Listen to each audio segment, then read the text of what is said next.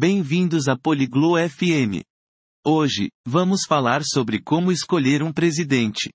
É interessante porque é assim que o líder de um país é escolhido. As pessoas votam para fazerem suas vozes serem ouvidas.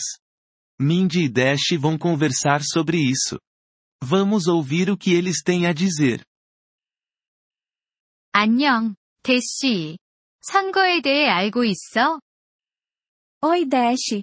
Você entende sobre eleições? 안녕, 민디. 응, 조금 알아. 대통령을 뽑는 방법이지. Oi, Mindy. Sim, um pouco. É assim que escolhemos um presidente. 어떻게 진행되는 거야? Como funciona? 사람들이 원하는 후보에게 투표를 해. As pessoas votam em quem elas querem. 누가 투표할 수 있지? Quem pode votar? 성인이면 누구나. 18세 이상이어야 해. Os adultos podem. Você precisa ter 18 anos ou mais. 누구나 대통령이 될 수 있나? Qualquer um pode ser presidente? 그건 아니야. 국내에서 태어난 사람이어야 해. Não qualquer um. Você precisa ter nascido no país. 그 외에는 O que mais é necessário?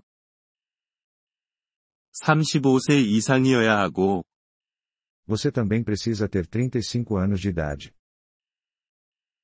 아, 그렇구나. 그럼 우리는 어떻게 투표하지? Ah, entendi. E como votamos? 투표소라는 곳에 가서 투표해. Nós vamos a um lugar chamado sessão eleitoral. 거기서 뭘 하지? O que fazemos lá? 종이에 자신이 선택한 후보를 표시해. Marcamos nossa escolha em um papel. 비밀로 하는 건가? É um segredo? 응, 개인적으로 해. 아무도 너의 투표를 볼 수 없어. Sim, é privado. Ninguém vê seu voto. 투표하고 나면 뭐가 일어나? O que acontece depois que votamos? 모든 투표를 세어. Eles contam todos os votos. 그 다음엔 E depois? 가장 많은 표를 받은 사람이 승리해. A pessoa com mais votos vence. 투표하는 건 중요한 거야? É importante votar? 매우 중요해. 우리의 목소리를 들려주는 방법이니까. Muito importante. É assim que fazemos nossa voz ser ouvida. 더 많이 알고 싶어. Quero aprender mais sobre isso. 함께 선거에 관한 책을 읽어보자. Vamos ler um livro sobre eleições juntos. 좋은 생각이야, 대쉬.